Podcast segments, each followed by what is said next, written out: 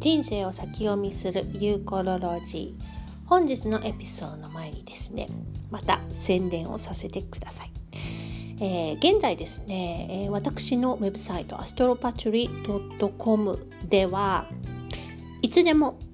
専用先生術の講座がオンラインで受けることができます。でこの専用先生術のオンライン講座というのは、えー、西洋先生術の専門のものもありますしうんまあなんか先生術ってよく分からへんねんけどちょっと少し知りたいなとかちょっとだけ勉強してみたいなとか自分のこと知りたいなって思う人のために私が、えー、少しずつ、えー、録画しました。西洋先生術の初心者向け。全く知らない方のビギナー向けの講座。初心者用の、えー、講座というのもあります。で詳しくはですねオンラインでの講座等々のページから自分に合った好きな講座をよろしければオンライン上で受けてみてください。そしてそうすることによってね私の話している先生術的なことも少し、えー、興味を持って、えー、そして理解して聞くということができればさらにね面白くなっていくかと思います。ということで本編へどうぞ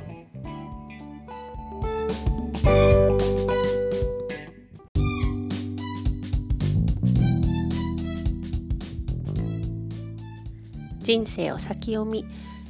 ユーコロロジー。今日のトピックはですね幸せな寿命について語っていただきます、え生命を科学するアーユルベーダというトピックなんですけれどもセラピストの池田咲さんをお迎えしてインタビューをさせていただきました。でアーユルベーダって聞いたことあるけど何なん？っていう人もたくさんいると思いますしアイルベーダについてヨガなんかをよくされてる方はちょっと知ってるっていう人もいると思います。で私自身のアイルベーダとの出会いっていうのはもう2003年とか2002年とかのインドに私がお仕事でよく行ってた時に遡るんですけれどもその時にあのその頃に読んでいた本の影響を受けて体質によってその施術が違うんだとかその動作っていうんですけどね。アイルベーダではその体質を3つに大まかに分けてそこからまたあの症状とかそれから施術法とか症状から見える動作から見えるものをその施術一人一人のねカスタムの施術にしていくっていうことを行う、まあ、あのインドの医学なんですけどね、えー、太古の医学と池田咲さんは言われていました。で今日のエピソードではですねその池田咲さんという方が何をされている人かとかアーユルベーダでねアーユルベーダという そのその日本には馴染みのないちょっと変わった不可解だな変わってるなというような医学を通して何をされている人か。それから彼女のそのアーユルベーダとの出会い。そして何がすごいのかとかそれからその、ね、いろんなこう日本とアイルベーダアイルベーダっていうのは外国で生まれて日本にこうで実践することっていうのは簡単なのか可能なのかとかちょっといろんな疑問があると思うんですけれどもそういったことなんかもあのお話を伺っていきます。その他もろもろねさきさんのおすすめのものであったりおすすめなことであったりとか非常にねあの温和でしかしながらすごくしっかりされていてもう私も大好きな、えー、アーユルベーダセラピストのさきさんなんですけれども是非ね彼女のおおらかなお話というのを私のあの ラフなインタビューで、えー、楽しんでいただきたいと思います。では今日の、えー、ユーコロロジー本編へどうぞ。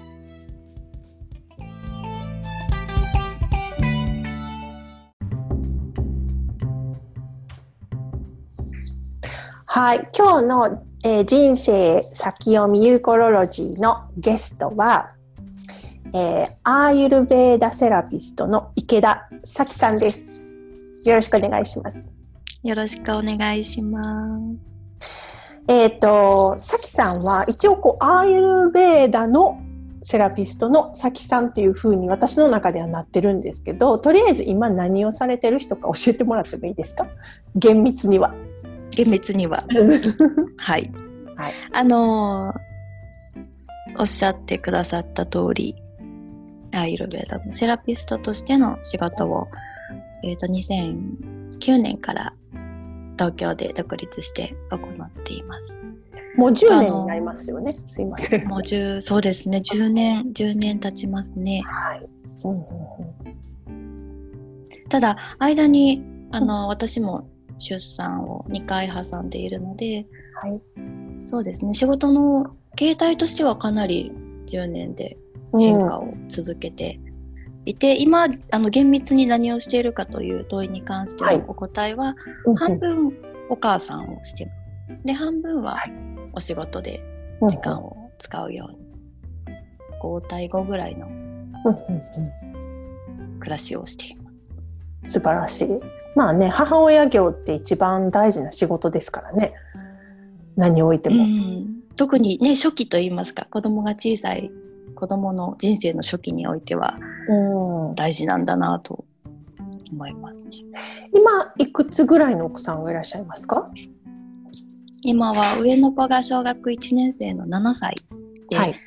下の子があのいわゆる幼稚園でいうと年少さんの4歳になります。いやまだうちとうちとだいぶ年齢が近いんですけどね、さきさん。ねなんか嬉しいです。うん、そうだからちょっと先輩のお母さんなんですけど、私よりも。いえいえいえ。いやでもあのアーユルベーダの施術をもう2009年からずっとされてたっていう感じですか？それともあのアーユルベーダと他のものも合わせてっていうのは多分これからちょっとまた話インタビューの中でいろいろ出てくると思うんですけどどうですか？今は施術もされてますよね？講演とか。そうですね。施術と今他に占めるものはあのアーユルベーダの講座、はい、お料理と合わせた、まあえーと、クッキングクラスの提供5年目ですね。あとはインドのアーユルベーダのドクターの先生による講座の、まあ、通訳といいますかこう、内容のチームとしてお手伝いがあったりですとかあと単発でいろいろな方と、ね、一緒にアイルベーダをお伝えできる機会があればあのイベントとしてもしくはワークショップとしてアイルベーダをこう教えるみたいな仕事もやってます。なるほど。あの私とさきさんの出会い自体はさきさきさん覚えてらっしゃるかどうかわかんないんですけどいつやったかな？2011年か2年ぐらいだったと思うんですよ。の京都ですよね。実は東京です。東京で、そうあの私とさきさんをつないでくれたフォトグラファーの細川細川陽子ちゃん陽子さんが 西荻にちょっと優子さんぜひ西荻に来てくださいってすごいものがありますからって言って呼んでくださったんですよ私が東京に行ってる時東京出張にいた時に。えー、でそこで「うち来てください」って言って「お茶しに来てください」って呼んでくれはってですごい施術があるんですよ、えー、ぜひ受けてくださいって言って 予約してくださって私さきさんのその施術を受けたのが初めてやったんですよ。うわ失礼しました。そうかそこからなんですね。私もなんか私がグリーンブックスに行ってよろしくお願いしますって頭を下げたところからなんかこう物語が始まってるようなあの記憶でしたんですけれどももうなんかはこちゃん。そうですよね。これ講座もそうしてくださってお願いしたらね京都であの受けてくださったっていうのもあのあるんですけどそうなんです、いやわ本当になんかそう思っていろんねお伝えしてくださってしかも自分の大事な人にそうやってご紹介してくださってた、えー、それがあって今そうなんです。私はバイロンベイとつながっている。そうなんです。いやでもね、そのさきさんの施術が私的には衝撃やったんですよ、実は。で、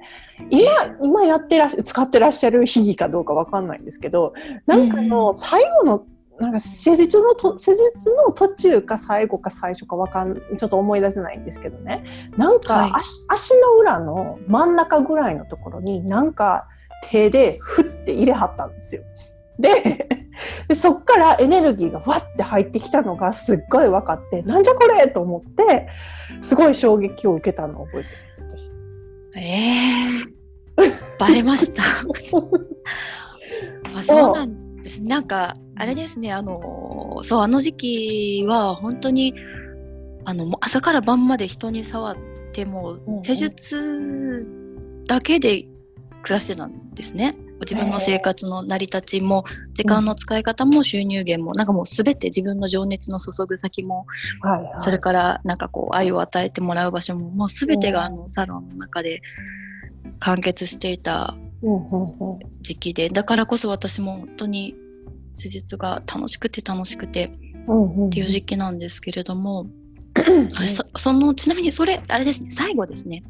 最後ですか？最後ですね、うん、なんかアイルベーダそう一通りアビアンガというのがあの、はい、アイルベーダの中で最も日本で有名な、う。ん、まあオイルマッサージにあたりますかね。本来、まあ、インドではアビアンガってそこまで重要視されていなくてもっとこう薬剤を使って行う体の浄化療法パンチャカルマという医療機関で行う浄化療法の方が、まあ、アイルベーダのメインなんですけれども、はい、そう日本で、まあ、多くのアイルベーダセラピストが中心に行っているのが、まあ、オイルを使ったその優子さんが受けてくださった全身の浄化療法、アビアンガというものなんですが、うんうん、そうあのアビアンガというものは実はあの効果効能や作用基準、まあ、どういう効能でもって体がどう変化するか何のために行うのかどういう人に適しているのかといったことは固定に書かれているんですけれども、うん。具体的なテクニックについての記述というのは実は固定にはなくってなのでこう後世のセラピストたちがそれぞれ独自に編み出していった主義もしくは編み出さなくそのままオイルを塗布するということをメインに行っている主義なんですね。なるほど。で2009年に東京で独立する前までに、うんうん、あのあいいですか？話してすみません。ちょっと長いですけど。ぜひぜひ。いやなんかいただいたご質問に対する答えになるんですけれども、はい。そう2000ちょうど3年に、うんうん、あの日本で初めて東洋伝承医学研究所というところから、はいはい、を前身とした日本アーユルウェーダスクールというあの学校が、うん、ハタイクリニックというあのクリニックの2階であのスタートします。でそこはまだあの今はもう亡き畑井先生というドクターを筆頭に、クリシュナ先生というインドでアイルベーダの博士およびドクターをなさっている先生が、うん、あの医療としてのアイルベーダを教えてくれる、まあ、学校だったんですけれども、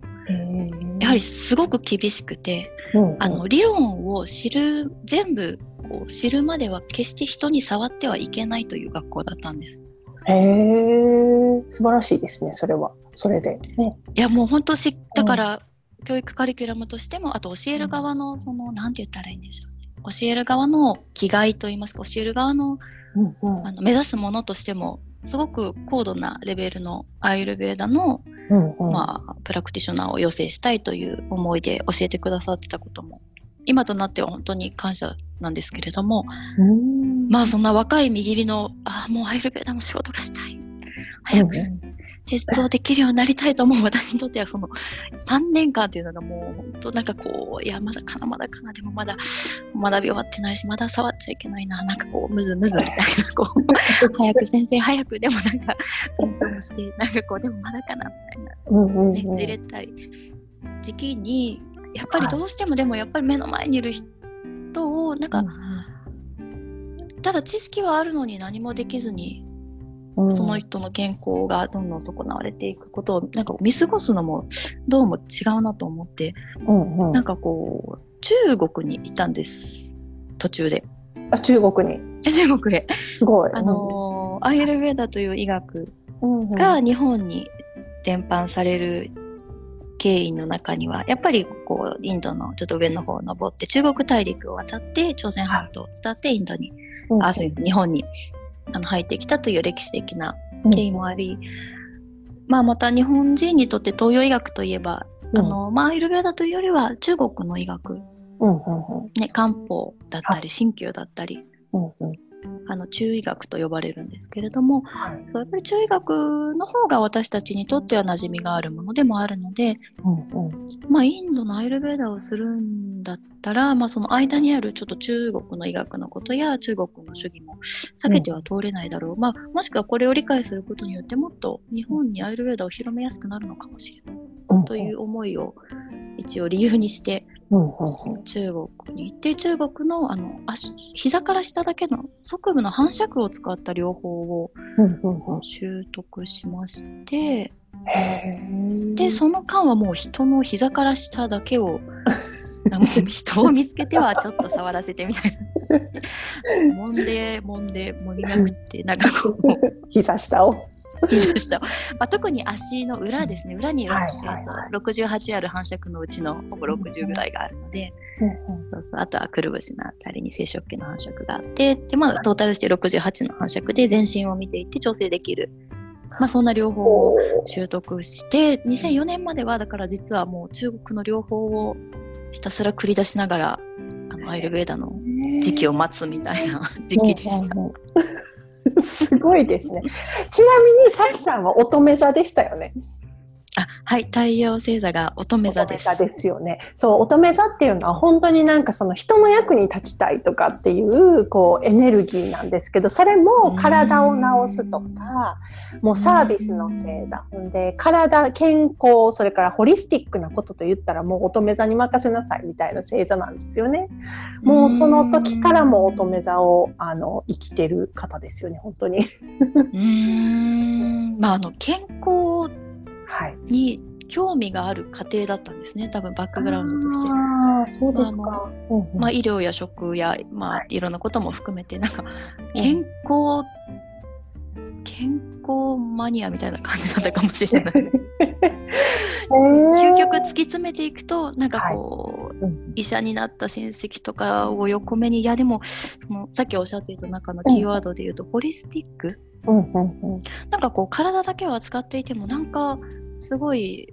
具合悪いし、はいなんかこうもっと根本的に健康ってなんかあるんじゃないかみたいなうん模索をしていって、あのー一時期は大学では心理学を勉強していたんですけれどもああ、そうですよね。なんか大学、どえっ、と、東京の大学ですか？東京の4年生の大学なんですけれども、はい。えー、で、その心理学を専攻してからのアーユルベーダ。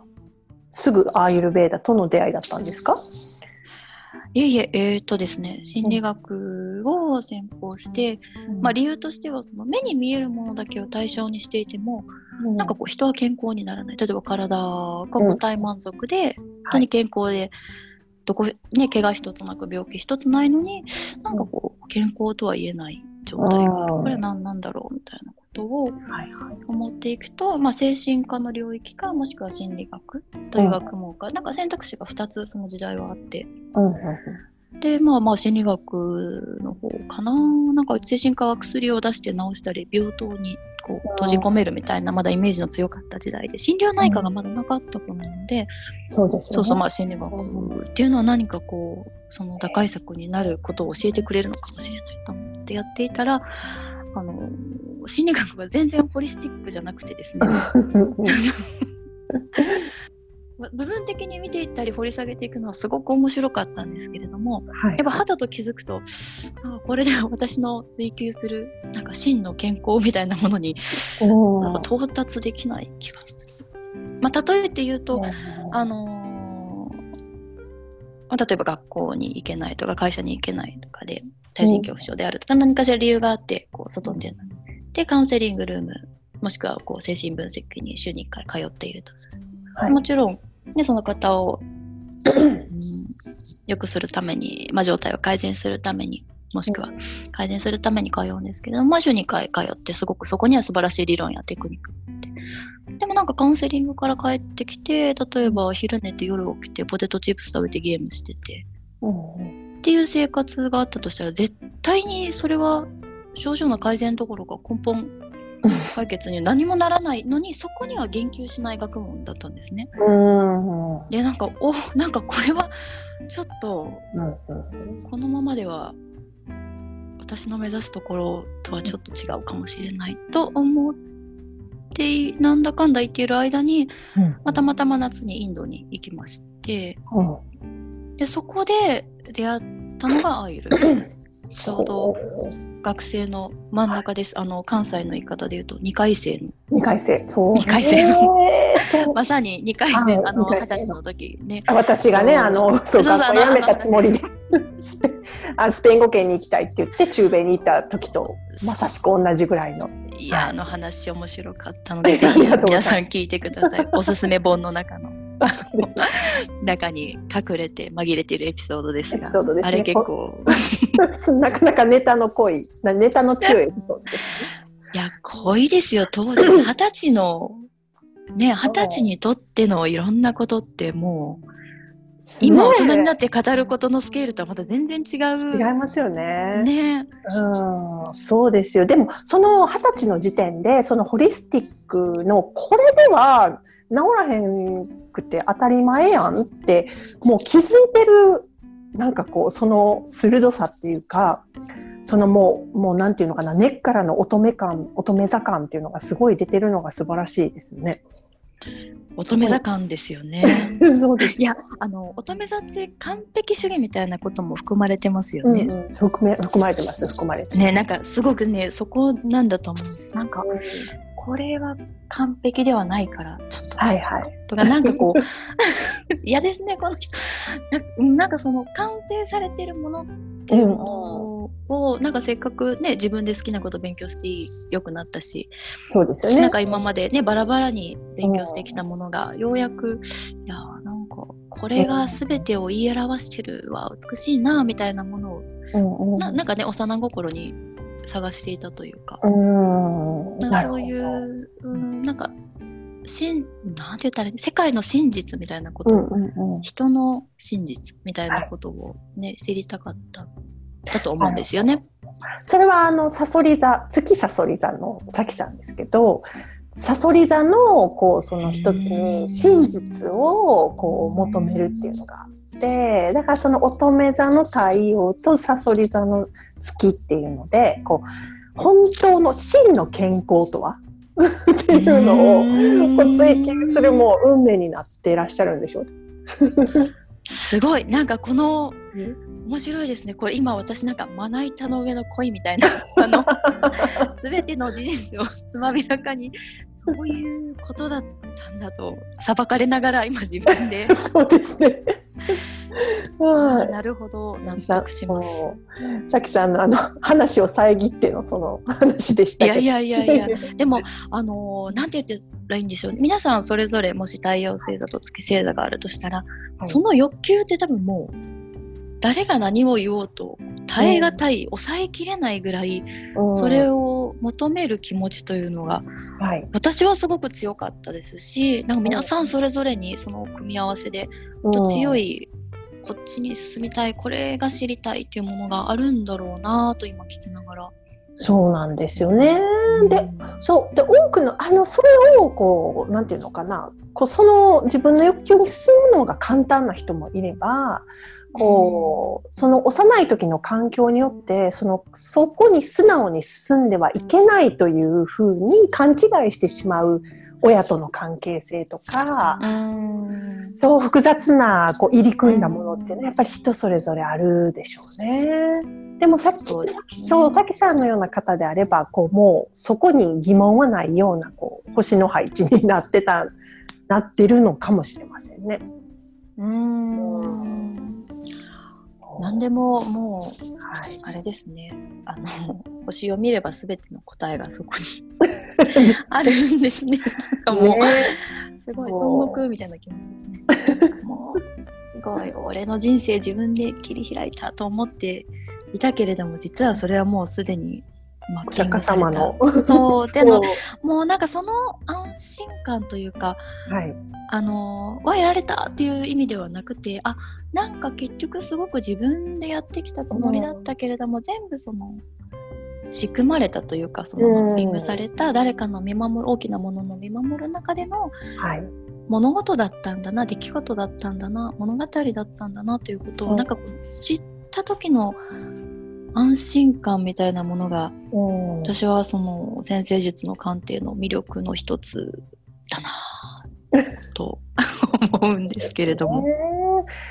もなんかそれもアイルベーダとすごい似てると思います。あの多分ジョーティッシュってインド先生術ってありますよね。えー、えー私実は先生術をこうあの学ぶ西洋先生術を学に興味がある前にはインド先生術に興味があったんですよ。いや絶対そうですよね。あの話の流れを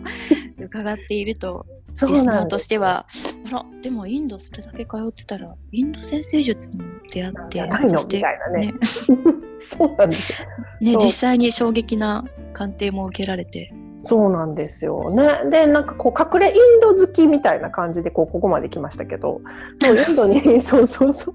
その行ってインド先生術やりたいわと思った時にまず最初にくじけたのがインド先生術をするんだったらアーユルベーダをちゃんと学ばなあかんっていうのを聞いたんですよ。あへえそれはインドの先生がおっしゃるそう。インド占星術のエキスパートのあのパートナーの方が私のヨガの先生でいて、えー、でインド占星術にすごい興味があるんですって言ったらそしたらアーユルベーダを一から学んでそれが終わったらそっちに行けるわねみたいなことを言われ。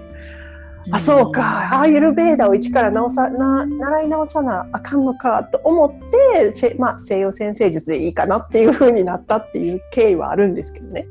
うんそうなんです。だから、まあ、そのぐらい、あの、先生術は、まあ、あの、なんだ、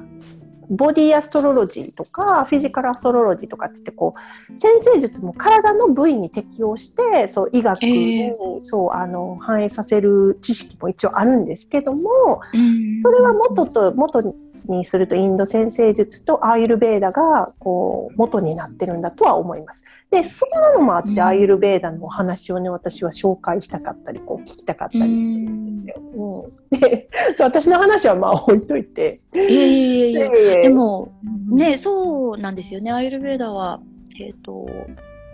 まあ、私の学校は実習はやっぱりできないので、はい、実習もなく、はい、えーと、グジャラート・アイルベーダ大学という大学のカリキュラムをそのまま日本語で行うという学校だったんですけれども、あの250時間かける3年間の間に、えーと、ジョーティッシュ、インド先生術の、えーと授業が10時間かな、えー、ありまして本来ジョーティッシュというのはやっぱり医者が見るもの、うんうんうん、でかつその出生時にその生まれた子供のジョーティッシュの星を見て、うんうん、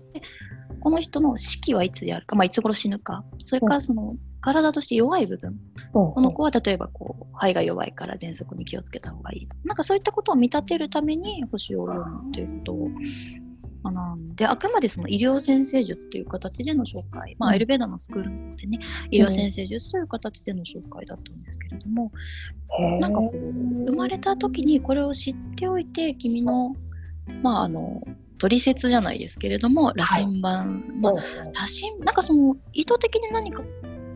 を進めていく、ね、好きとか嫌いとか適正というよりも生まれながらにやはり人は強い部分もあるしなほっといても大丈夫な部分もあるし、はい、例えば歯が強いとかね。でも弱い部分もあるし、まあ、例えばね、はい、その肺が弱いとか,、なんかそういったことを知っておくというのは、まあ、健康で幸福な寿命に役立ちますよという概念の中での、うんうん、そうジョーティッシュでしたね。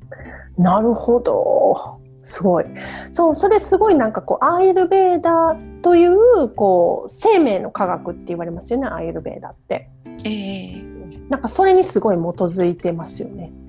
なんか、うん、うん、まさしく。で、その、そうささっきのあの質問から前に進めてないっていうところはあるんです。が、いやでもすごいいい話がいっぱい聞きたい、あれな、あの、この、この話をずっと聞きたいんですが、ちょっとその、アーユルベーダのとの出会いについてさきさん教えてもらえますか？何をもってそのアーユルベーダを学びたいというそのこう進むことに決意したとかなんか決定的なものがあったとか。うん。やっぱりもうファーストインプレッションというかその二十歳の時に、はい、自分の中でも初めて行くインドで、うんうん、で出会ったちょうどデリーから入って南に降りていって最後トリバンドラムというね、はい、あのインド三角のところの一番先っぽの都市まで行くんですけれども、はい、そこであのああいうなんかたまたま知り合いのインドの方が、うん。何だったのかな経営してるのとかなそれとも知り合いの知り合いだったのかななんかわからないんですけれども世界最古のアイルベーダリゾートと言われているソーマテーラムという、うん、あの今では日本でも有名になりましたがソーマテーラムという、はい、あのアイルベーダのリトリートの施設になんか宿泊することになったんですね。で私もあのそれこそ二十歳の時の優子さんのように、まあ、一人で行くのもなんだから一緒にインド哲学っていう講義を受けてた友達と一緒に、うん、あの2人で女2人旅で行ってたんですけれども、はい、まあ、お互いに別になな、ね、悪いところがあるわけでもなくなんかこう療養を求めていたわけでもないんですが、うん、たまたまそこに、まあ、宿泊をさせてもらった時にその見た光景が本当に楽園のような光景で、わ。っと芝生が広がっていてで、眼下にはインド洋の海が広がっていて、うん、で気持ちのいい風が吹いてヤシの木があって小さなコテージが広い敷地内に点在していて、うん、でなんかすごく半分ぐらい外にあるダイニングでは大きな長いテーブルを囲んで多分その頃ドイツからいらしてた方が多かったので、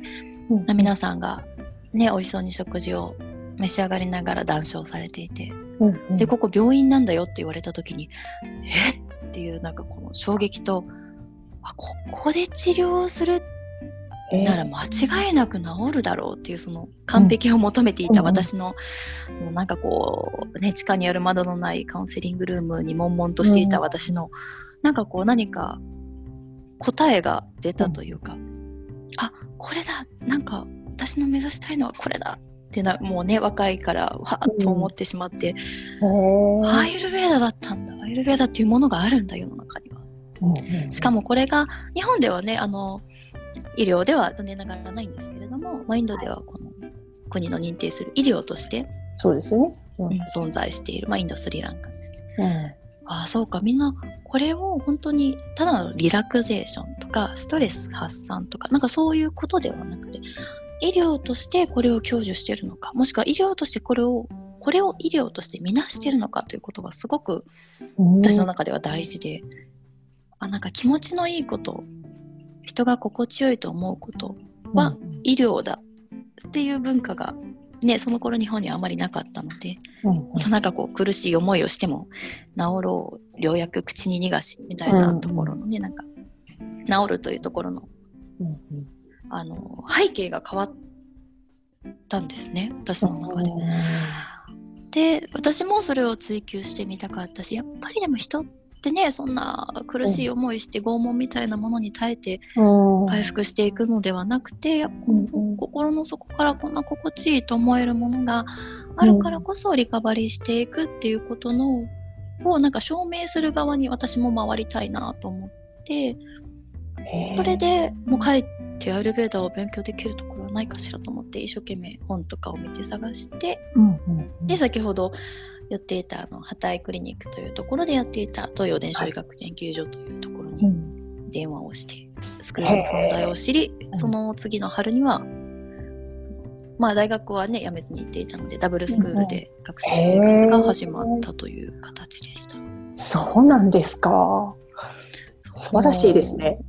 なんか、うん、あの絵に描いたような出会いでした。へでもなんかねそのさっきあのさきさんがおっしゃったその治療に快快があること？なんかその、うん、快楽の快。気持ち心地よいという、コンフォートの快ですね。快があることっていうのが、その回復につながるっていうのってもうまさにその願望実現とかも全部彼の彼の状態があってこそ物事を引き寄せられるっていう理論というかまあそのなん信念があるんですけど、まあ、まさしくそれですよね。人間って解の状態でこううまく働くっていうか治癒力が働くとかっていうことなんでしょうね。うん。素晴らしい。まさにね、うん、もうそれを西洋医学のレベルではい、あの西洋医学の言語で話すと、まあ、例えば免疫力が上がるとか、うんうんうん、ね、あの抗酸化作用がとかなんかそういった形での細胞レベルでも、ね、証明できることではありますけれども、うん、そうでも年を経るごとにといいますか時代が進むごとに、うんうん、なんかその概念が、それこそあらゆる分野においてあの仕事働き方にしてもそうですけれども、うんうん、あの願望実現に関してもねそういった見えない世界の動かし方についてもそうですけれども、うん、なんかあらゆる分野で言われ始めているような気がして。そうですね。ね。いい時代になりましたよね。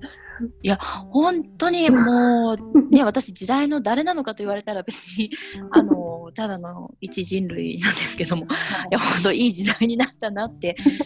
いう思いでいっぱいです。いや私もそうですなんか割とそのなんかこう日本で流行る前に興味を持ち始めたりとか多分こう、うん、そういうアンテナが先にこう立ったりとかするものだったりすると思うんですねさきさんも私もある意味。で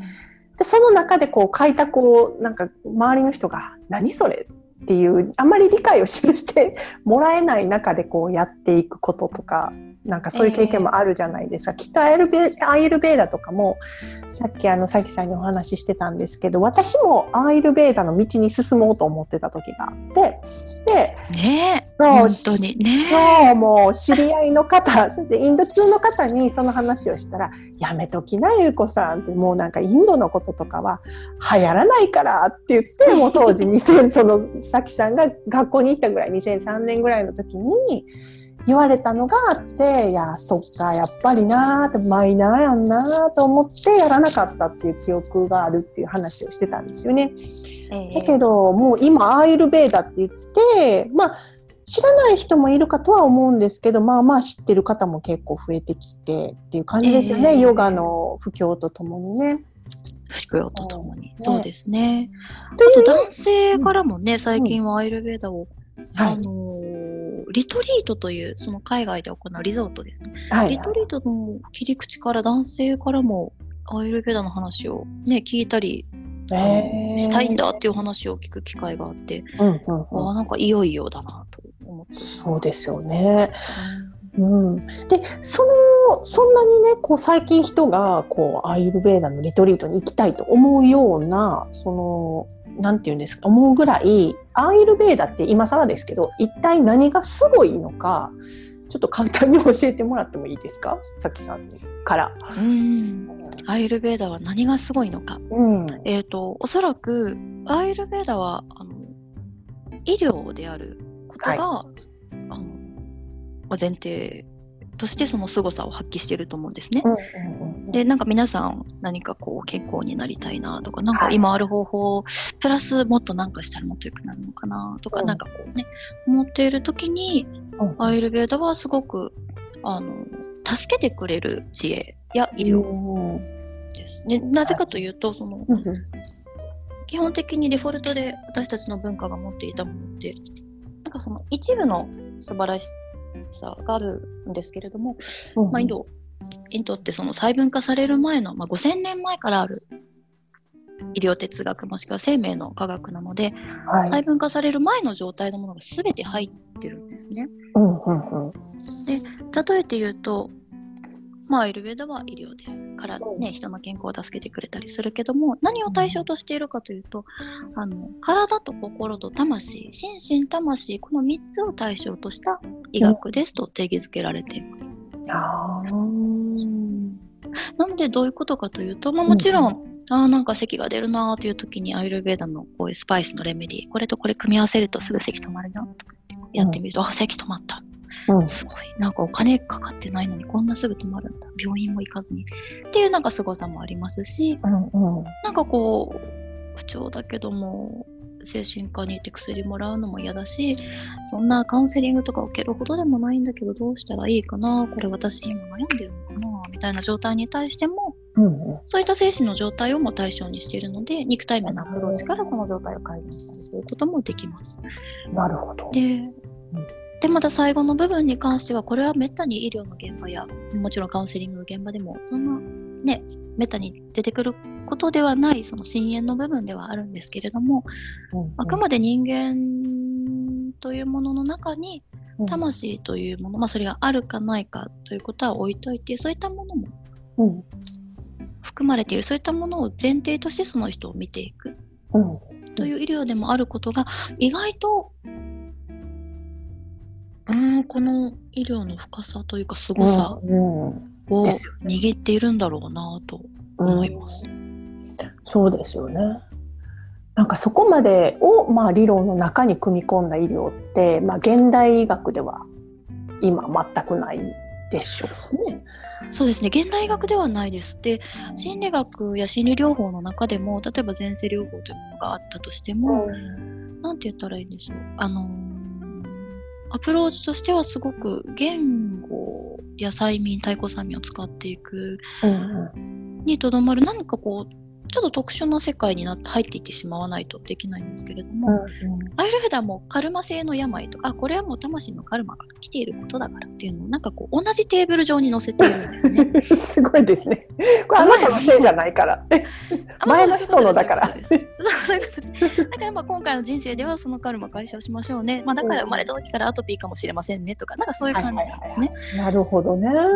で、まあそういうカルマというものを前提として、じゃあどうやって生きていったらいいのかなみたいなことも実は含まれている医学なのか、まあ、なるほど。思っている、あのね、現代医学というのがあくまでその医療というものが対象とできるものの中の一部、だからこそ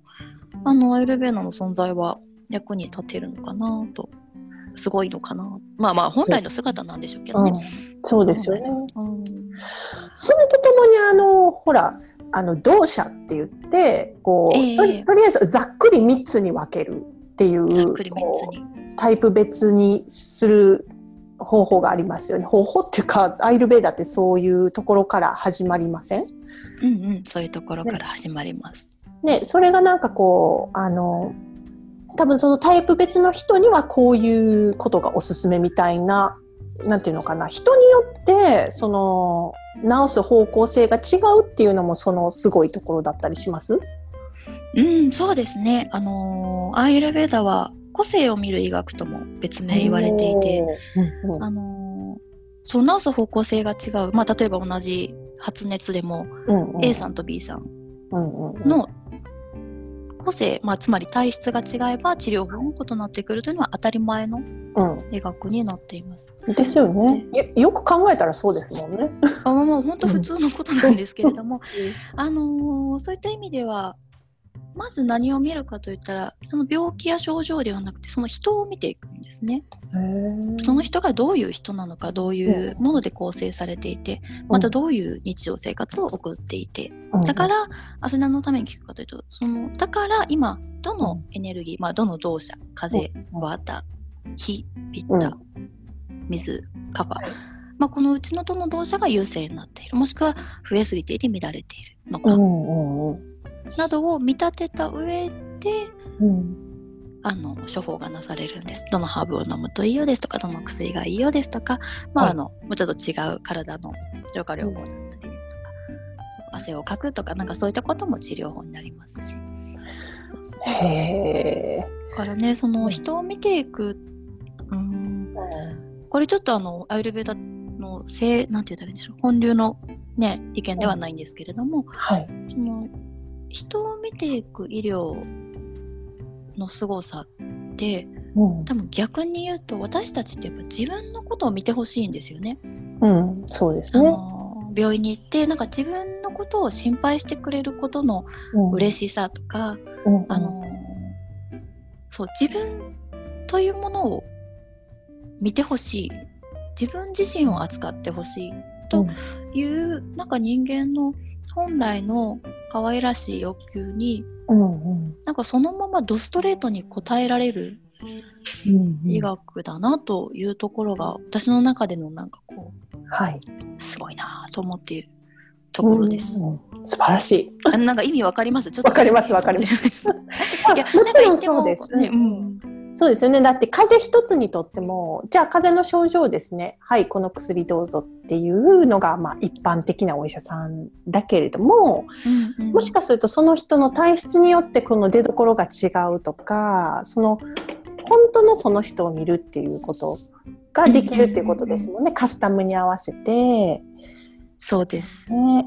その人が何であるかを知った上でないと、この問題は解決できないよっていう、その枠組み。は、でもあれですね。なんかさっきの月ささりの話と共通しますね、うん、きっとね。そうですね。ね、あの優子さんがされてるお仕事もきっとそういうことなんだろうなと。そうですね、うん、そうなんですよ。私がこう先生術を通して何をしようとしてるかっていうとその人の本質を知るっていうことでその人が今世でどれだけのポテンシャルをまあなんていうかな、うんこう使えるかっていうかなんか本来その人が自分自身のことをよく知るとできることが何倍にもなるんですよね。可能性がものすごくこうなんていうのか広がるというか、うそう成功するもしないもその人がその人自身を知るかどうかっていうところだと思うんですよ。でそうそのために自分自身を知ってもらうっていうか、うん、そのためのなんていうんですかね リーディングを行ってるつもりなんですけどね。うんだからまあさきさんとある意味やってることは同じようなことかもしれません。はい。うん、し私もそれがやっぱり魅力というかすごいところだなと思って続けているところでもあるので、うん、うん、まあなんかそうですね見ている価値が同じというか。そうですね。あの価値観同じ感じがあのすごくプンプン匂います。でそうさきさんの匂うって言うと失礼ですよね。香ります。で、さきさんの実際の施術って一体どういうことするのか教えてもらえます？カウンセリングとともにアビアンガをするとか、なんかその、さきさんの実際の、例えばさきさんに、こう、じゃあこの人にお願いしようって私がブッキングをしたところで、どういったことをして、えー、それで、その、施術等々受けた、受けられた方への落としどころっていうのはなんかセラピーを受けられた方のこう落としどころみたいなのって何かありますか？うん、うん、えっ、ー、とですね、うん。まあ、日本で行っているトリートメントに関してはご予約をいただいて、あのー、カウンセリング、まあ、その方を知るために、うん、まあ、もしくはそのご自身のことを話してもらうために自分自身で認識しているその方の自分自身像ですね。や、まあ、その方の持ってる課題自分自身でこう解決したい課題や、まあ、どういうところが不調なのかも含めて話していただくカウンセリングの時間を、まあ、60分前後されます。であの、まあ、その間足浴をしたり軽くあの肩こりのひどい方は首周り肩周り触らせていただいたり、頭痛のひどい方は頭痛に対する対処をしながら、まあ、あのある程度言葉として吐き出してもらうということをしていただいてその後にあのアビアンガと呼ばれる、さっきから何度も出てくる、アイルベーダの薬用オイルを使った体の浄化療法。一言で言うと、まあ、オイルマッサージになると思うんですけれども、そう。オイルマッサージをあの頭の頭頂部つま先先から足の先つま先まで全てこうオイルを塗布していって、マッサージをして最後あの有利した老廃物を発汗で汗で出す、まあちょっと汗をかいていただくんですね、そのマッサージベッドの上に。で、十分汗をかき切ったら、トリートメントは終了です。で、その後、まあ簡単にね、お体流していただいたり、身支度していただいたりして、あの、終わるんですけれども、そういった流れとしては、その順番でなされます。受けようかな日本帰った時に受けようかなっていうくらいなんかその一連の流れを体験してみたくなりますけどものすごく。ね、ありがとうございます。まあ、そのその、まね、以前に体験したっていうのがあの、まあ、衝撃に残っている私の中の衝撃を受けた施術のあの 3, 3位以内にも絶対入る施術やったんですけどいや恐れ多いですありがとうございます。いやでもそのそれをこう全部行うことでなんかこう1回のセッションでどういうこうなんていうんですかねものが変化が見られたりとかあります？これまでのこう施術された方で。ね、変化。あのさっきのご質問のすみません。落としどころのね、ところにもつながると思うんですけれども、うん、アイルベーダのこういったトリートメントの主な目的はあの浄化なんですね。で浄化という言葉はちょっとあのきついというか、うん、あのねこう物々しいのでもっと言うとなんか余分なものを体内から排出させていくために行います。うん、であのー、体内ってねアイルエダの指す指す体内ってまあ心身ともに気持ちの上でも何かこう抱えているものや余分なもの、うん、その人ではないものがある場合はそれを体の外に出していきます。でもちろん肉体面でもあのアイルベーダでいうと未消化物という自分自身に消化しきれなかったものが体内に体内にたまると、まあ、分かりやすく言うと毒素と言われるようなアーマというものに代わり病の原因となる。それを蓄積させていくことによって病を発症させる。病発症するに至るまで6段階あるんですけれどもその病になる4段目のステップに行く前にそのちょっと蓄積している余分なものをその都度体の外に出していくそのために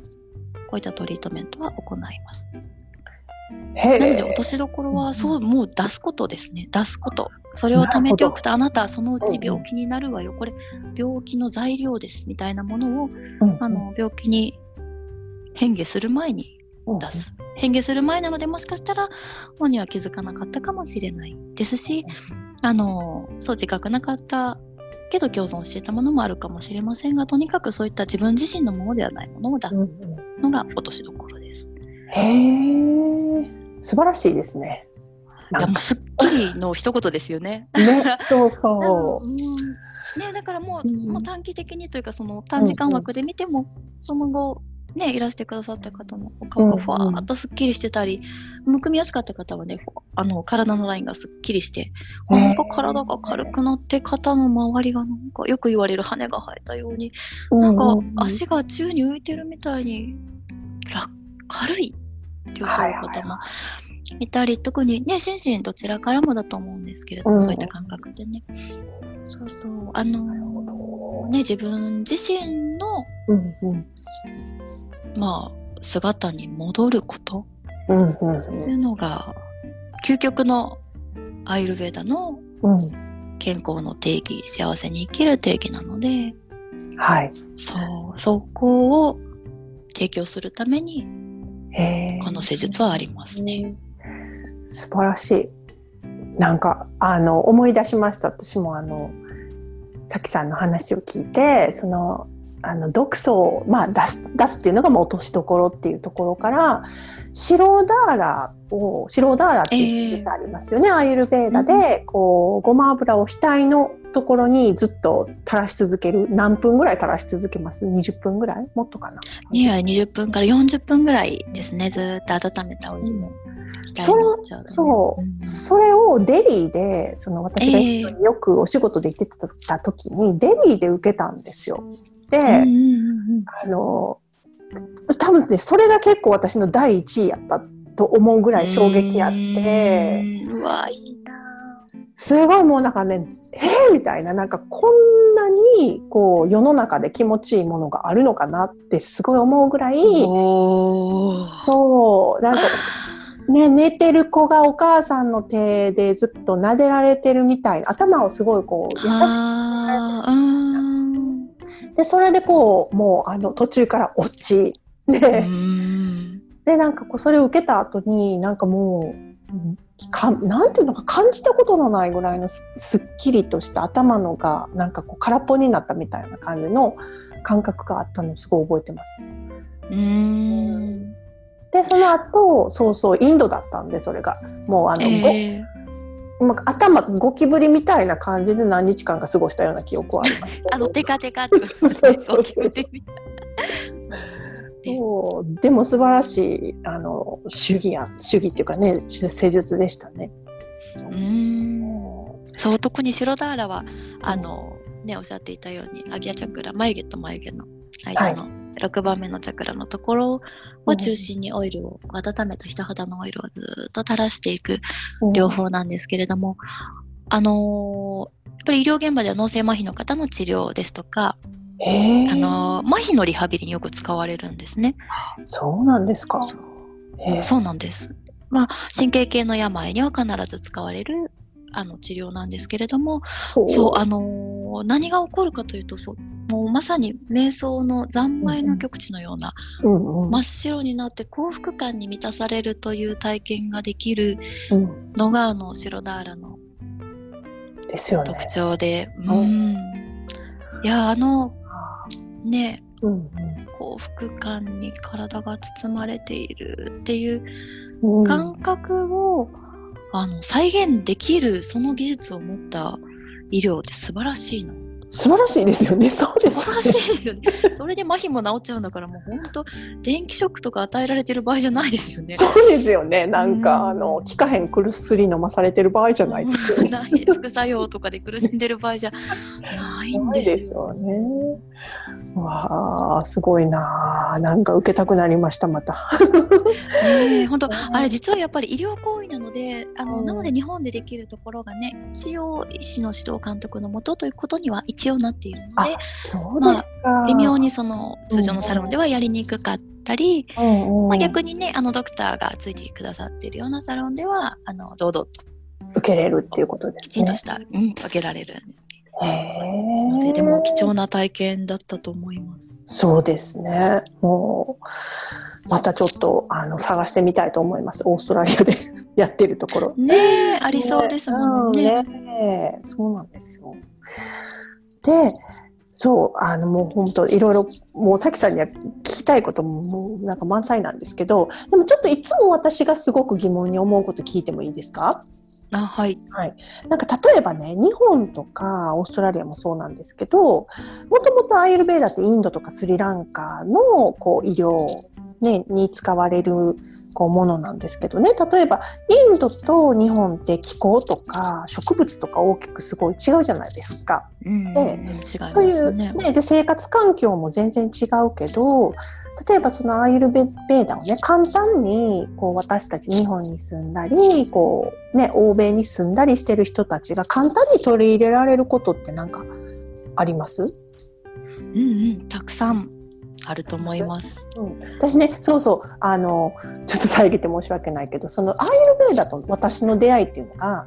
えー、心と体によく効くインド健康術っていう本を2003年ぐらいに持ってたんですよ。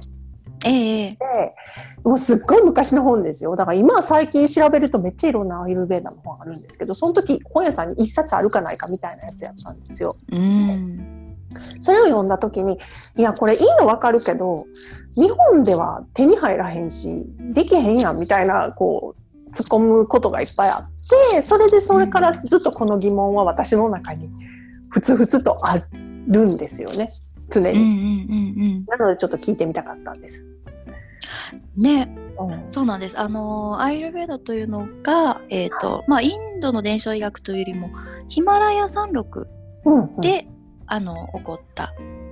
医学なので正式に言うと、まあ、インド人のための医学やインドの人が享受してきた知恵ではなくてあのヒマラヤ山麓でその時代の利子と言われる聖者たちが集まって、うん、なんか世の中には最近病というものがあったりするらしいけれども、一体それは何なんだろう。ちょっと調べてきててそもそも病なんていうものがあるなんてことはね今まで聞いたこともないしどうしたらそれをなくすことができるんだろうっていう、まあ、ちょっとした会議みたいなもの。を行って、じゃあその知識を取りに行ってこようっていうところから始まった医学なんですね、まあ、ちょっと神話ベースのこのアイルベーダの起こりなのでそれはいかなる宗教の影響も受けてはいないんですけれども、はい、そうそう。でまあその人類っていうものを対象にした生命のまあ、アーユル生命に関する、まあ、ベーダー知識なのでそうそう基本的にはあのどの国に生きているどの年齢のどの時代の人にも当てはまるものだけがあの残っています。ほうそうなんですか。そうだから使いどころ満載なんですが一部使えないものがね、その植物とか、あるんですが、一番そうですね、えっと、取り入れやすいと言いますかすぐに活用しやすいものとして、うんうん、あの自分の住んでる地域や国の,、はい、その季節との付き合い季節の不調との付き合い方？ほう。だと思います。あのまあ四季がある国ない国ね、常に暑い国寒い国風が強い国あの湿度が高い国いろんな地形があると思うんですけれども、はい、私たちねすべからくそういったこう環境の影響というのを受けているので、うんうん、その不調がもし環境の影響からであったとすれば、はい、そうあのアイルベーダすごくシンプルなんです理論が。その要素と反対のものを取り入れることによって、不調は治る、もしくはこうバランスされるという言い方をするんですがバランスされる。なんかこの法則をあのちょいちょい使うと、結構おおなるほどアイルベーダと思うところが多いと思います。へえ。なんかまあ例えね例えの方が分かりやすいと思うので、例えで言いますと、はい、今ちょうどねオーストラリアと違って日本はだんだん寒くなってきて。そうですよね、うん、秋になってますよね、うん、オーストラリア今だんだん暖かくなってきてるんですよね。そうなんですよ。はい。ねちょうどすれ違いのような私たちですが。そうあのー秋という季節がもたらす不調というのがあります。まあ、乾燥してくるのでなんとなくみんなこう喉がイガイガしたり咳き込んでたり、はい、そうあとやっぱり急に気温が変わるのでねあの、うんうん、ちょっと体調崩しやすかったり、はい、あとなんかこう秋ってもう本当にそわそわしてしまって落ち着かない方がいたりなんかこう物寂しくなってしまったり、うん、精神的にもこう不安定になる方もはい。ね、いたりするのも多い秋なんですけれども、うん、そう日本の秋って何が起こっているかというとアーユルベーダのそのさっき言った、まあ、同社のような属性というもので見ていくと、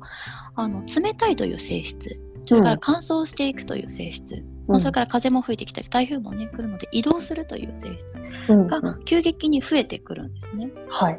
季節の中にそのエネルギーが増えてくる。でそれは今まで夏にはなかった性質なんです。夏は暖かいという性質があったり、乾燥の反対の、まあ、湿っているという性質があったりしたので、まあ、急にその季節の中の属性が変わってくるので不調が起こる。なのでそこで急にそちらに触れすぎないようにあの反対のもの線対称にしてその反対のものですね。反対のものをあの自分の暮らしや特にあの食べるもの、うんうんうん、食べるもので取り入れるとその季節をうまくバランスしながら迎えることができます。だから秋でいうと冷たいという性質が増えてくるので、うん、あの温かいものを必ず取るようにする、うん、朝いつもグリーンスムージーだったけれどもあなんか季節の中に冷静冷たいという属性が増えてきているからグリーンスムージーを飲むとさらに冷たいという属性を増やしてしまって、うんうん、なんか私冷たいがトゥーマッチになりそうこのままのバランスでは、うんうん、ということになりじゃあここで反対の温かい温性のもの温かいものを朝取るようにしよう、はい、まあ、グリーンスムージーだったけれども、ちょっと今日からポタージュにした方がなんか良さそう。バランス取れそうとか。なるほど。空気も乾燥してきたからすごく気持ちはいいけれども、なんか唇も割れてきたし、そもそも心がなんかすごいそわそわして落ち着かないし思考もまとまらないしなんだろうこれみたいになってきたら、自分の中の乾いているとエネルギーがこれ以上上がらないようにその反対の油性、油っぽい、まあ、しっとりしているもの、はい、油分を含んでしっとりしているものを取り入れる。なので、まあ、スープだとしたらちょっとこう、オイルを垂らしたりもしくはお肉が入ったスープだと自然に、ね、油膜が浮いてきてできるような、ちょっとこうそのもの動物性の,、あのものそこから自然に出てくる油脂分をあのいただけたりするのであなんかそうそう温かいという性質と油っぽい、まあ、油性という性質をじゃあ取り入れて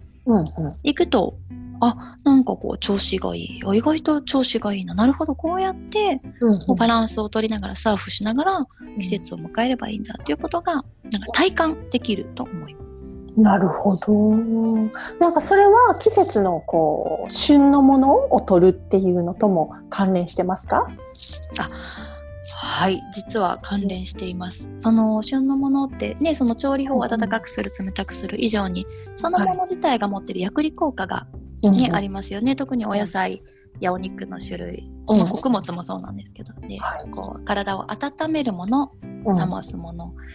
で日本の方はよくそういった概念で食べ物を考えるのは文化になっているので分かりやすいと思うんですけれども、はいはい、そうそう基本的には旬のものはそのシーズンのものを、アーユルベーダの理論でいうとこう抑える沈静化してくれるその季節に悪化するものを増やさないようにしてくれる、という作用を持ちます。暑い時には冷ましてくれるし寒い時には温めてくれる。そうですよね。なんかこうあのそれの代表的なのが私いつも思うのがスイカなんですよ。夏に。スイカね,、うん、ねお腹冷やすから食べ過ぎたらあかんとか言うけど、なんか冷やすためにあれは存在してるんやなっていつも思うんですよね。いや本当にその通りです。冷やすために存在してますし、あとあの糖度。はいはい、糖度が高いあの味もアイルベーダで6つあって、うん、その6つがそれぞれどの属性を持っていてどの動作を鎮静化するっていうのがあるんですね。で甘いという味はまさに体を冷ましてくれるもの。うん、なるほどね。ですし、夏のピッタという火のエネルギーを鎮静化してくれるものなので、もう夏にあの甘い甘いスイカを食べることはすごく理にかなっています。冷蔵庫がなかった時代でも人がね、養生できたのはそういった旬のもののおかげだっただろうなと。なるほどね。やっぱりなんかこうあの自然とこう同調して生きるっていうことが大事ですよね。それを考えると。うん、まああの変にあの抗わないというか、うんうん、そうアイルベーダという医学の凄さはなんかそこだなと私は個人的には思うんですけれども、うんはい、あくまで人間は自然界の一部なのだから、まあ、そういった自然の環境のこと抜きに健康を語らないんですね。はい、うんうんまあ、季節の移ろいもそうですし、その自分が受ける結構治療の中に例えば水のせせらぎの音を聞く月の光を見るとか、そういった自然の環境があって初めてできるような、あのアドバイスもたくさん入ってきます。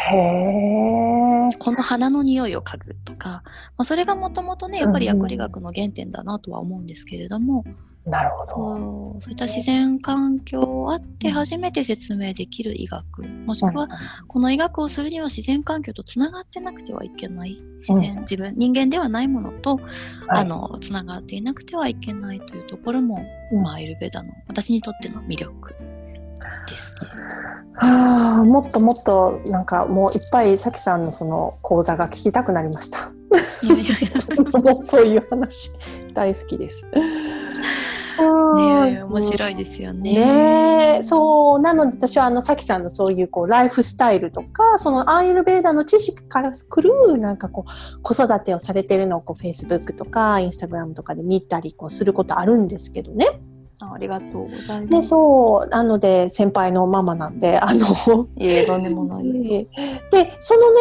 例えば今、こう、施術をしたり、こう、通訳をしたり、講座をされたりって、いろいろ仕事で活躍されてることも、なんかあの、出産後、ね、忙しい中ありますけど、今だお子さんちっちゃいじゃないですか。で、そうですね。そう、ライフワークバランスみたいな、なんか、ことで何かこう心がけてることとかこうこういうのが私やってみてよかったよって思進めることってありますか？なんかこうアイルベーダとは関係ないかもしれないけど。うん、いやもうそれ私もいろんな人に聞きたいぐらい みんなどんな風にしてるんだろうとか、うだから私聞きたいんですよ。ねなんかその、いや結うんいろいろ模索本当にいろんな風に模索をしてみたり葛としてみたりする中で、うん、まあ、でも今落ち着いたのが最初の自己紹介の時に言ったように、まあ5対5、うん、で特になんか、えーと、今子供を、えーと、保育園ではなく幼稚園に行くという選択をしたので、はい、まあ、午後は子供が帰ってきて一緒にいる時間。っていうことをまずベースにして、はい、でそれ以外の時間を仕事に充てるということを、うん、まあ、時間の割り振りとしてはしています。なるほどでそうあの乙女座ってワーカホリックなところもありますよねきっと。うんありますよね。ありますよね。完璧に仕事したいからね。でも好きで好きで仕方ないですもう時間があったら全部仕事していたいぐらいで その願望をもう何の苦もなく叶えていたその独身時代があるので、はい、もうなんか仕事したいしたいがなしたいがなみたいな 気持ちであのしかし私は子育てをしたいと思ってこの選択をしたから、はい、一体この葛藤は何なんだろうってすごく思ってた時期が長かったんですが、5対5にしてやっぱり良かったなと思うところがありがとうございます。思うところがなんかあのアイルベーダはやっぱり生命の知恵なので、自分が一生命としてどれだけ生命と関わっ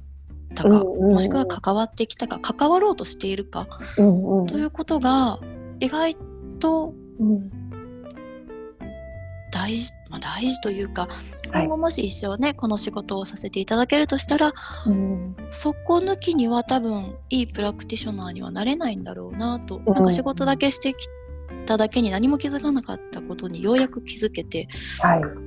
うんなんかこう仕事以外の経験で初めて仕事では出会わなかったような人と出会ったり、うんうん、アイルベーダというものを全く返さない自分特に私ちょっとあの、旧姓で仕事をしているので、お母さんでいる時はまた違う名字なんですけれども、はい、その違う名字でいる時の自分のコミュニケーションとか、アイデンティティみたいなものを、はい、なんか、すごくこれはまあ、肥やしになるぞと言ったら本当はあざとい言い方ですけれども、仕事人間なので、まあ、はい、あの あこのこれを多分おろそかにしては後で後悔すな何か大事なものを得られないままこの時間を過ごしてしまうかもしれないということにようやく気づき、はい、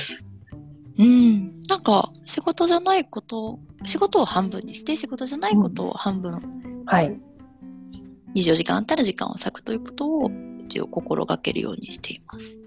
いやなるほど。わかります。非常にそのさきさんのおっしゃってることがよくわかります、うん。はい、でもなんか最初はちょっと悔しい紛れというかあのわかります。納得できないけど、うん、もうこれするしかないからこれをどう自分の中で腹落ちさせようかみたいな気持ちもあったりして。わかります。なんかこうやっぱりねね私も苦苦手っていうかやってみて母親業と主婦業をやってみて初めて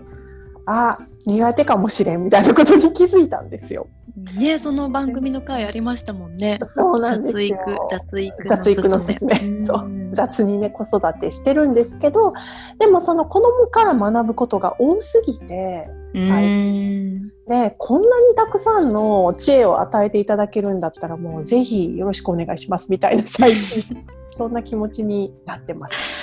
ね、でもこの道場入っちゃうと何がどこから飛び出してくるかわからないから一回頭下げたもののあなんかこんな修行だったんだ。そうやめたいって言えないですよね。言えない。でも自分がそう頭が下げたからには言えないんだと出口も出口もない。わかります。もうここでここをリングとして成長させてもらうしか。ないですもんね。ないです 本当そうです。で、もうそのさきさんのね、なんかこうその忙しい子育ての中とかで、でもきっと多分なんかちょっとこう小刻みに本読んでみたりとか、なんかブログとかをこうね、あのネットサーフィンしてみたりとかあると思うんですけど、なんかこう。あのおすすめのね本とかウェブサイトとかポッドキャストとか YouTube とかでなんかこう3つなんでもいいんでなんかこうすごく参考になったとかこれが好きなのみたいなものとかあればぜひ紹介してもらえますか？あはいありがとうございます。はい、えっ、とですね、うん、3つ。まああのー、実際ね子供が生まれてから新しい本に出会うというのはなかなか機会としては少ないんですけれども、うん、一つは時間のない中でも何度もどんなシチュエーションでもパッと入れるアーユルベーダ本はい。まあ、アイルベーダでおすすめの本ありますかと聞かれたら必ずこれを私は答えるんですけれども、はい。と青山正秀先生という、あ、ありがとうございます。方の書かれた、あの、大いなる生命学というアイルベーダの本があります。はい、大いなる生命学。生命学。素晴らしいタイトル。ね、いやでも本当このタイトルをつけるに値するぐらい本当にあの量子物理学のはい、研究者の先生でもあられてあとは瞑想の先生でもあられて、うん、まあ、知ってる方はあのアガスティアの葉という本を書かれた方でもある、はいはいはい、ね、すごく面白い面白いと言いますか読みました。はい、うん、ね、そうですよね葉っぱの本、はい、そう。でなんかこれがあの対話形式の小説になってましてへなんかこうアイルベーダというものを知りたくて行った、うん、あの人間とそれを教えてくれる神様、まあ、神様というか、師匠みたいな感じの対話集なんです。なんかそれが結構その愚かな質問ありその先生としてタジタジしちゃうところもあり、はい、先生としてまだまだ若造めみたいに思うところもあり、そのなんかこう人間味あふれるやり取りの中からアイルベーダの神髄が全部学べるという。へえ。なんでこれはなんかどこのページから読んでも面白いので一つおすすめ本です。絶対買います。はい。アマゾンで届けてもらってください。はい。ありがとうございます。で2つ目なんですけれども、はい、そう子供が生まれてから絵本を読む機会もたくさん増えまして、はい、で私もあの、まあ、昔読んだことある絵本もありますが初めて読んだり初めてこういただいて、ね、初めて読むような本もあるんですが、はい、いやなんかこの本はなんて素晴らしい絵本でもうこれ、私が何回も読まなきゃって思うような本が一冊ありまして、ええ、それがあの増田美里さんという方ミリはカタカナなんですけど、はい、増田美里さんという方の書かれている「早く早くって言わないで」という、船船が主人公の船の絵本です。これは学ぶところいっぱいありそうです 私。なんかね増田まあすみません。増岡美里さん、はい、増岡美里さん自体、うん。これ間違って後で編集しました。はい。あの、自体がすごくたくさんの著書を出されている方なんですけれども、はい、なんか絵がね、船の絵本で可愛くて、で、かつ、うん、正直これ私、子供の頃私が思ってたことなんですね。でアーユルベーダの体質でいうと私その火と風と水があるとしたら、はい、まあ、水のカファという重たい停滞するっていう性質の強い子供だったので、うん、なんかこうゆっくりなんですよね。本当に人がシュンってやってることが、うん、えー、なんかなんであんな早いんだろうってこう自分の時間軸で生きてると全てがこう早くて私だけ置いてかれるっていう、うん、なんかすごくその心象風景が残ってるんですけども、はいはいはい、そうなんかそういうあ自分の小さい頃の気持ちも思い出しますし、うん、か自分の子供もまあ似たような動作でもあるので、はい、そういう時にあなんか私はまあ早く早くって言われて早くできるようになって早くできるようになることで、うん、なんとなくそんなにあの不便なく過ごせてきてほらよかったでしょっていう典型的な教育の恩恵を受けたんですけれども、うん、うんなんか果たしてあの自分が同じことを子供にするのかどうか、うん、いやまああと時代のことも含めてね、うんうん。うん、あと何しろ私はアイルベーダのプラクティショナーなんだから、はい、一体じゃあこのゆっくりっていう子供の属性をどういうふうに、うん、あのなんて言ったら向き合うって言ったら変ですし生かすっていうのも変ですけれども、まあ、その属性をどういうふうにその属性に私はプラクティショナーとしてどう対処できるのか、うんうん、そのサロンの中ではいいこと言えるけども実際に目の前で暮らしてたら早く早くとか言ってたら、うん、本当なんかこう あの目も当てられない。はい、それも含めてやっぱり今、うん、いい時間を過ごさせてもらってるなと思うんですが、はい、そうそう。まあそんな気持ちをすごく柔らかく優しく伝えてくれる優しい一冊なんです。へえこれも読んでみたいです私。うん。ねなんか可愛い絵本です。へえメモしました。あとはですね3つ目が、はい、私はそう今まで古い概念にとらわれていて本という情報は本からしか得られないと思っていたんですが、はい、あの優子さんのポッドキャストを聞いてなんと音声で今は知識をこんなにも得られるんだということを知り、はい、オーディオブックの存在も知り、はい、あのポッドキャストを聞くという習慣も身につけ、うん、そう。まあ、まずはなのでもしね今いろいろ忙しいながらにこう片耳傾けて聞きたいわというものがある方には、うん、いや私本当にこのユーコロロジーおすすめします。ありがとうございます。ありがとうございます。しくん私はしくんではいませんけど そんな言っていただけるとは光栄です。ねなんか雑学のようなの気持ちで聞きつつ、うん、あなんか自分の深淵に触れちゃったどうしようみたいな瞬間がちょっと毎回 毎話に一瞬ずつあったりするところもあすごくそれは優子さんの重なってこられた時間や鑑定の時間のきっとね、うん、何か現れなんだろうなと思ったりしますし、はい、あなんかあんなにすごい先生術の鑑定の先生なのにえなんかこんな日常なんだっていう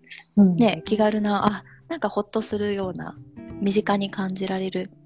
ね、気持ちもありますし、はい、バイロン・ベンのことあ海外で子育てするってどんな感じなのかなっていう、うん、私の海外好きのあの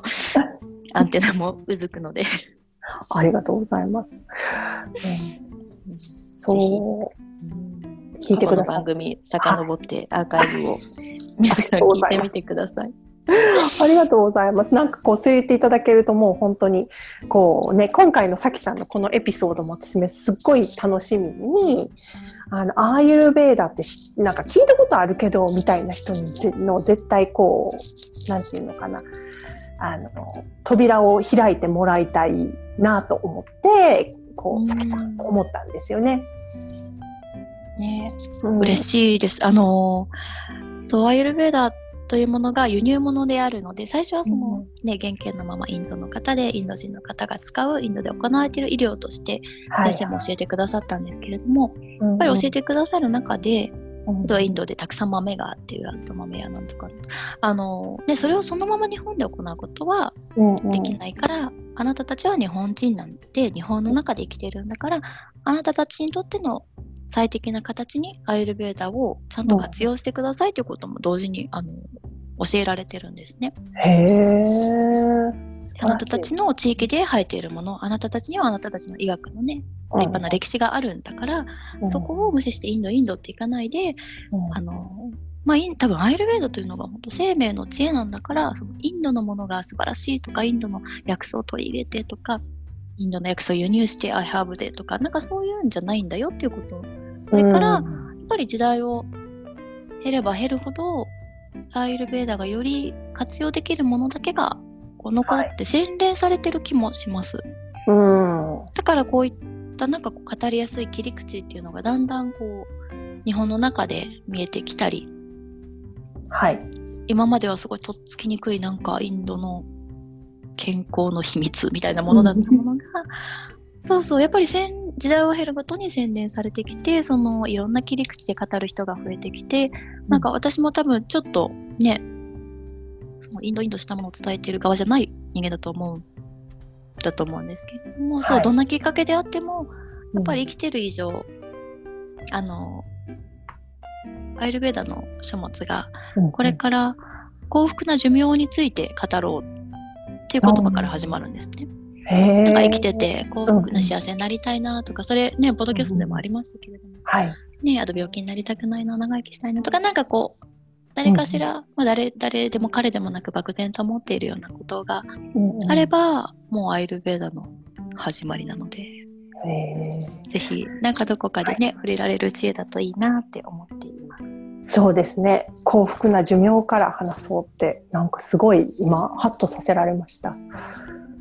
すごく。ねえ、遡ってそこから発した学問なので、うん、やっぱり学んでも尽きないですし、もちろん全然ね、学べてない部分もあるので。うん、そうですね。もうさきさんに聞きたいことがあのもうありすぎて、ちょっとあのまたアイルベーダの番組特別にまたあの 企画させてください。ぜひ。まあね、ぜひ私ももっともっとあのゆうこさんのことも伺いたく、はい、あのぜひ対談させてください。はい、ありがとうございます。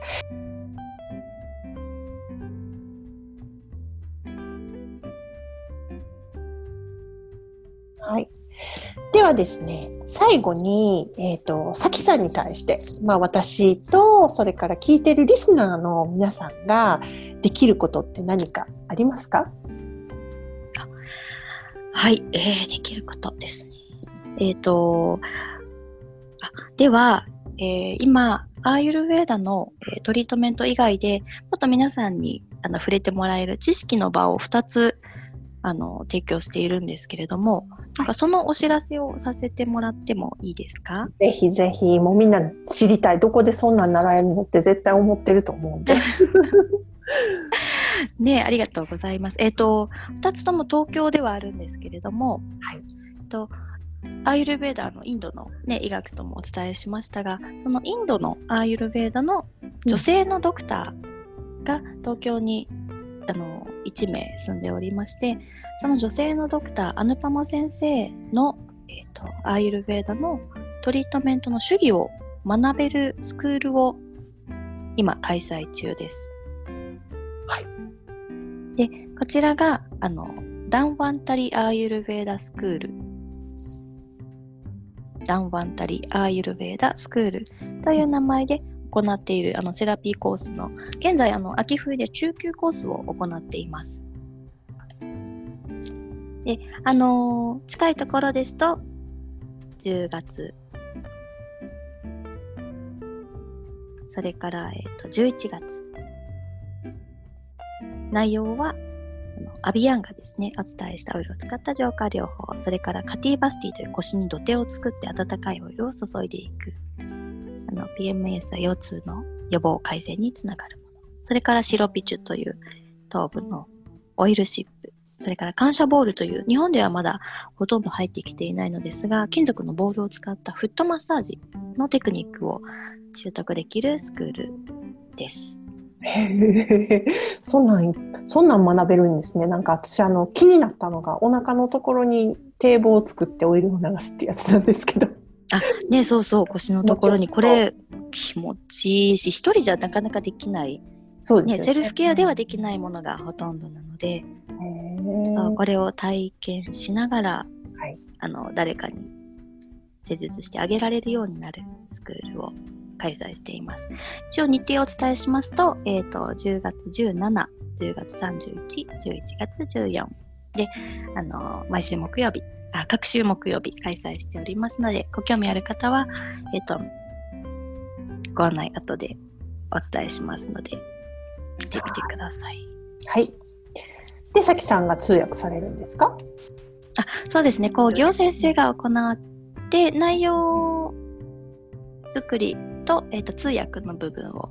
私が担当させていただいています。あそうですか。じゃあなかなかこうさきさんに出会えるいいチャンスですよね。それもまた。あなんかアヌパマ先生というね大先生の横でちょこんと座っておりますが いやでも通訳さんが一番大変っていうか一番なんかこう勉強するっていうかねなんか通訳の方がすごいこう集中して行うからいっぱい勉強しません、ん、それによって。いやあれですよね。長年ヨガのね通訳されてきた優子さんならではの 体感のこもった。ね。いやでも本当にご職業で通訳されてる方はもうあの、うん、ご本人というかそのね話者の方と一体化するので次にその方が何を言うのかが分かるっておっしゃるんですよね。そのぐらいのレベルに私もなりたいなと思いながら、アヌパマ先生と二人三脚でやらせてもらっています。うんうん、素晴らしいですね。ありがとうございます。はい、でであとすみません、もう一点なんですけれども、はい、あのアイルウェダ医学でもあるんですが、お料理について、まあ、いわゆる食べ物についての知識もたくさん含まれています。なので、それをあの1年間の季節の揺らぎに合わせて体系的に理論として学ぶことができるマハトチューニングというお料理教室を開催しています。でこちらがあの通年のクラスになりますので、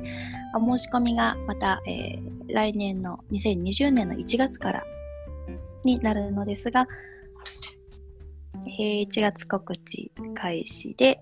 えー、5月スタートで1年間かけてアイルベードの理論とお料理について学ぶクラスを行っています。こちらはあの、そうなんです。お料理ユニットの南風食堂さんの三原弘子先生というものすごく美味しいお料理を作られる先生と2人で行っている今年5年目のお教室になりますので、あのーね、毎日お料理してるわ、したいわ、それからね、食べることの方に興味があるんですっていう方は、ぜひこちらの方もご参加お願いいたします。いや、素晴らしいですね。料理が学べて、アイルベーダも学べるっていうやつでしょ？そうです、そうです。日本立てで。私が行きたいですよ。しかも、ね、私も三原さん個人的に知ってるんですけども、リトリートの時に、そうそう、あの、ご飯お願いしたりとか、お世話になった方なんで知ってるんですが、もう三原さんのご飯美味しいし、美味しいですよね。ねで、私ももう三原ファンで、あの、ね、出された料理本も、あの何冊か持ってるんですけど、で、さきさんもあの一緒に出版された本もありましたよね。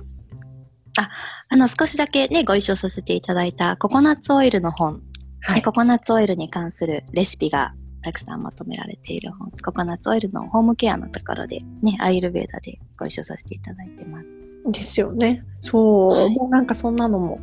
すごい大好きなんで、ぜひなんか私も参加してみたいと思います。気持ちだけでも。で、その都度はぜひご帰国のスケジュールを、ね、作っていつかいつかはいつかは参加したいと思います。はい。はい。ありがとうございます。じゃあ、ぜひね、皆さんなんか、あの、もしよろしければ、その、さきさん、えっと、その、二つとも、なんか、あの、ホームページのリンクとかありますか？そうですね、えっ、ー、と、ホームページあるんですが、わかりやすく、はい、えっ、と、もし日本語で検索される方は、はい、あの、アヌパマ先生、インドのアイルベーダのドクターのクラスの方は、はい、メルタサリ、はい、アヌパマで検索してみてください。主催がメルタサリという、あのオーガニックプライベートスパサロンになっておりますので、はい、メルタサリ、アヌパマ。はい。はい、で、あのお料理教室の方は、えー、マハトチューニング。はい。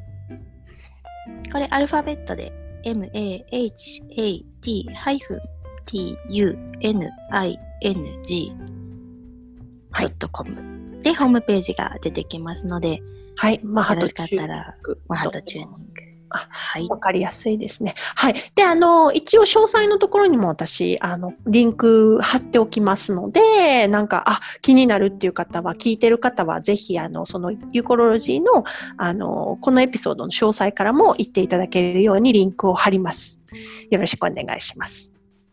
よろしくお願いいたします。ありがとうございます。はい、はい、ありがとうございます。さきさん、本当にもういつまででも話を聞いていられる さきさんの話私もいつまででも話をね、一緒にしていたい、そんなゆうこさんですが。はい、今日は本当にありがとうございました。長い時間。ね長い間ありがとうございました。はい。ではまた、えー、皆さん、あ、じゃあさきさんもご一緒にぜひ。じゃあ今日はあれですね、あれ。はい。じゃあこの辺で皆さん、Have a great. Have a great day. ありがとうございます。ありがとうございます。